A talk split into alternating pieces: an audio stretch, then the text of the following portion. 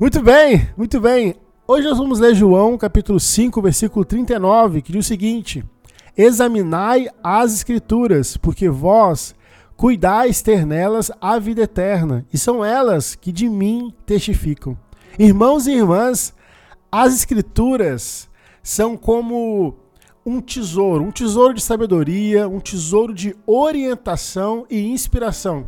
E ao ler as Escrituras, permita-se, irmãos e irmãs, a mergulhar nas palavras, a mergulhar nas histórias que estão ali contidas. Procure entender o contexto histórico, o contexto cultural em que as Escrituras estavam ali sendo desenvolvidas.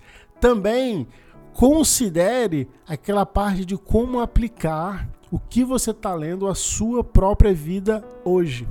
Então a dica é, ao ler, preste atenção nos versículos que se destacam para você ou que parecem assim particularmente que você sente ser mais significativos ou que parecem ser mais relevantes, porque na verdade essas passagens podem ser passagens que Deus está usando para falar com você de uma maneira muito específica e muito individual contigo.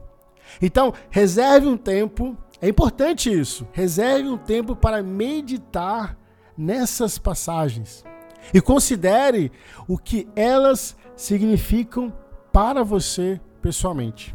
Então, irmãos e irmãs, lembre-se que ler as Escrituras não é apenas adquirir conhecimento, mas é sobre se aproximar de Deus e permitir que Ele fale com você por meio da Sua palavra.